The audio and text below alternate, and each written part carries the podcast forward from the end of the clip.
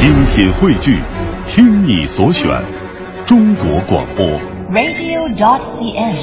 各大应用市场均可下载。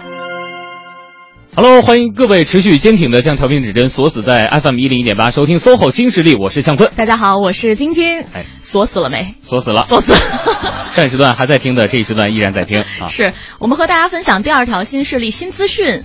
你是职场伪加班族成员吗？啊，这加上伪以后就变成个命题了、啊。你是吗？我不是，不是，我从来都不是，从来都不加班。对，有一段时间，呃，就是我们先来看资讯吧，然后赶着说，再跟大家分享一下我们俩的什么叫伪加班族哈？对，嗯，就是无论企业文化它有多么的好，每个公司都难免有伪加班族的存在。据了解呢，似乎北方这样的情况要比南方强烈的多、哦、啊。不是说北方人他更加努力去上进，只能说南方、北方文化上是存在一定差异的。哦、我们来看一份调查吧。好，这个是基于一个记者的调查啊，我们刚刚得出的这个结论啊，就是不代表个人观点。如果按照朝九晚五来算的话，每天晚上到了五点钟，嗯啊哈，比如说在一家广告公司做文案的这些朋友们，嗯，哎，有一个人叫小曾，小曾，他就会伸出半个头。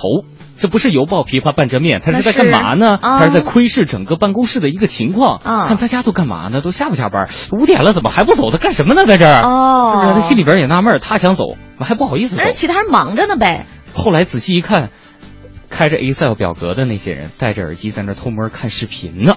哦、啊，然后领导呢在办公室嗑瓜子儿呢。然后呢，这个还有的同事啊，在那儿擦擦鞋啊，整理整理领子啊，装装东西啊，但是屁股就是不离开凳子。对，这不都没什么正事儿干了吗？都都没什么正事儿，但就不走，就不走，不走不走就不走，可能都都喜欢单位，就不喜欢回家。那天天的不就是你看着我，我看着你，干瞪眼吗？对啊，所以说嘛，这些人他们就叫伪加班族。嗯啊，他们当中呢，很多人会觉得领导不走，我就不能走；同事不走，我也不走。我们来看一下小曾的这种情况是不是个案啊？本次调查当中呢，嗯、显示有百分之九十三。的受访职场人坦言，平日会加班，其中四成四成的这个朋友们是经常加班的。问到加班的原因，有百分之二十三的人承认自己是在伪加班。具体来看，百分之十一的人觉得领导同事都没走，我不好意思提前离开啊。还有百分之七的人承认自己是真的效率低，不得不加班。而百分之五的人是为了挣表现，没事儿也装忙。哎呀，装啊！你说这装着活着多累啊！是，呃，你你刚才说到自己也遇到过这样的情况是吗？对啊，我原来是属于一个散养的状态，在地方的时候，你知道吗？uh. 就没有人管我，哦、我愿意干嘛干嘛，啊，就是到点儿你来把节目上了就可以了啊。当我决定来到北京的这一刻，我是满心欢喜的。嗯，然后我投身第一第一家工作是一个民营企业。嗯哼，民营企业以后，我非常受不了它的很多制度上非常严苛的要求。嗯，比如说那个打卡的时间点是准时准点，一一丝一毫都不能差的。嗯，啊，然后白天的制度也是很严格的。嗯，比如说我有一段时间他们打卡哈，我原来从来都不打卡，我都不知道打卡是什么。嗯，我早上上了班，我没迟到，然后我就看着很多人在那排大长队，我说你们起这么早来了还排大大长队干嘛呢？这是。啊哈，然后我生生把自己耗迟到了。是吗？对，我说干嘛呢？这是我还不知道，我说他们都干嘛呢？嗯、然后我就下楼了。下楼以后呢，然后他们说：“哎呀，今天打卡人真多。”我说：“想打卡啊？对，他们在打卡。”然后我在上楼去打卡。嗯、然后后来晚上的时候，我们那有一个小部门，那小部门那小领导呢，然后我说：“我说到点了，我走了。”他说：“别别，先别走，先给我再等会儿。”我说：“干嘛？”他说：“据说今天领导下来要开会，因为我们那个办公地点跟会议室是挨着的啊。他们说领导如果过来开会的时候看到我们部门会路过你们，对，还在加班的话，就会对我们印象非常好。哦，我说这什么概念？哪儿跟哪儿？我说不等，我走了。啊哈，就当时反正也挺挺挺倔的。你在那个企业干了超过三个月吗？两个半月。真的呀？对，两个半月，嗯、然后上帝之手就把我安排在了都市之声了嘛。啊、也是，看来是真的和那家企业的企业文化不太相符哈。对，就确实搭不到一块儿去。嗯，呃，刚才我们讲到这个职场上的伪加班现象，其实真的不是个案，呃，它甚至已经成为了一些职场潜规则。对对，呃，为什么这么说哈？有的人就认为态度决定一切。当身边的人，包括领导，都在加班加点的时候，你一个人溜之大吉，就会被看作是没有集体观念啊，嗯或者是缺乏上进心啊。对你比如说刚才你遇到那个情况，你看你们部门那个小领导都已经跟你明示了，说你嗯先别走，一会儿领导下来的时候会路过咱部门。对啊，你还是坚持自己的观点，因为你认为我到了下班时间嘛，并且没有工作要做，我当然可以走。嗯，对你个人来讲是没有问题，但是对于你的这个小领导来讲，他可能就会认为你应该是缺少集体观念的。对，嗯。所以这种情况啊，真的是怎么办呢？啊，比如说我们看到一个九零后的受访者小王，他认为这种企业文化是到了该被淘汰的时候了。我觉得吧，这些人他之所以不是说他没有团队的概念，嗯，呃，我不是给自己贴金。比如说，如果放在我身上，我会怎么想呢？啊，这件事情，如果我已经完全完成了我应该做的工作，比如那时候每天要要求。弄出多少小时的东西就可以了，剩下的时间就跟我完全没有任何关系。嗯啊，原来的时候也是单打独斗，个人英雄主义成惯了。所以说，你到了一个新的团队以后，如果你觉得大家的效率并不那么高，而且你的效率又普遍高于大家的平均值的话，那你会有一种干完活无所适从的感觉。嗯，确实有这样的人。你会觉得很奇怪，为什么我工作效率高，反而为我带来了困扰？对啊，怎么我反而成了？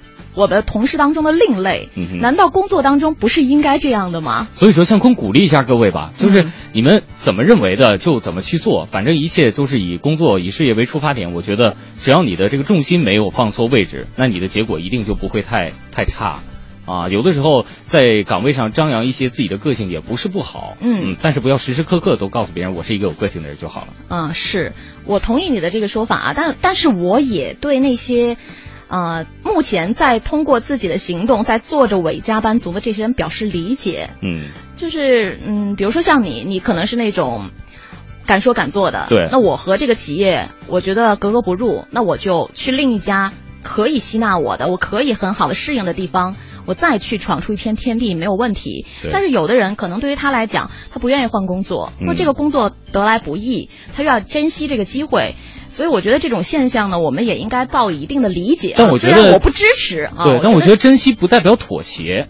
啊啊，是这样意思。我刚开始去的时候，我知道他的制度有多严，我之所以选择了，我也有这样的心理准备。嗯。但我内心给自己的一个告诫哈，就是我用一个月的时间来适应。嗯。一个月的时间，我不提任何不字儿，你说什么我都干，你说什么我都无条件配合，这是我给自己的一个前期的一个。先决条件一定要这么做。我之所以做出这样的行为，是我在这个岗位上两个月左右的时间，我才会这样做的。就那个时候，我不得不站出来反抗，因为我无法接受。我适应了一个月以后，我觉得很多地方我适应不了的地方，我就要提出来。嗯啊，那个时候我还还找过他们的董事长和总经理啊什么的聊过好几次。嗯，后来也是，呃，他们也给给给了我一些认可吧。嗯嗯嗯，甚至我还曾经很大胆的当着。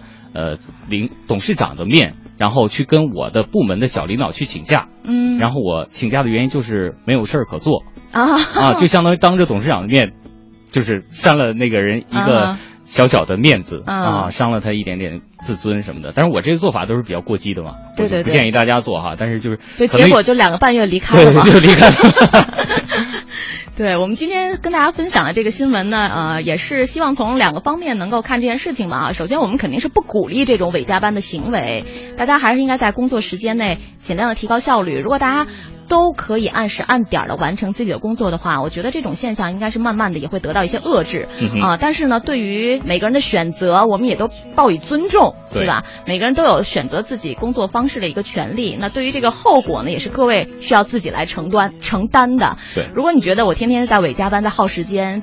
啊，占用了很多生活当中的宝贵的光阴，但是你又不肯做出那个不做这样的选择的人的话，那你在那边抱怨是徒劳的。对，或者说单位对我们是有要求的，公司对你是有制度约定的，嗯，但是你对公司也要有一定的选择的上的标准，或者说你对这个岗位。有什么样的要求？他能不能达到你的要求？如果他真的觉得，你觉得你在在这个地方是要被拖后腿的，或者怎么样，也可以选择离开吧。我觉得这这对个人发展也是不利的。是是是，希望各位都能够工作愉快吧。毕竟今天刚周一啊。现在不是金三银四吗？赶紧跳槽啊！好吧。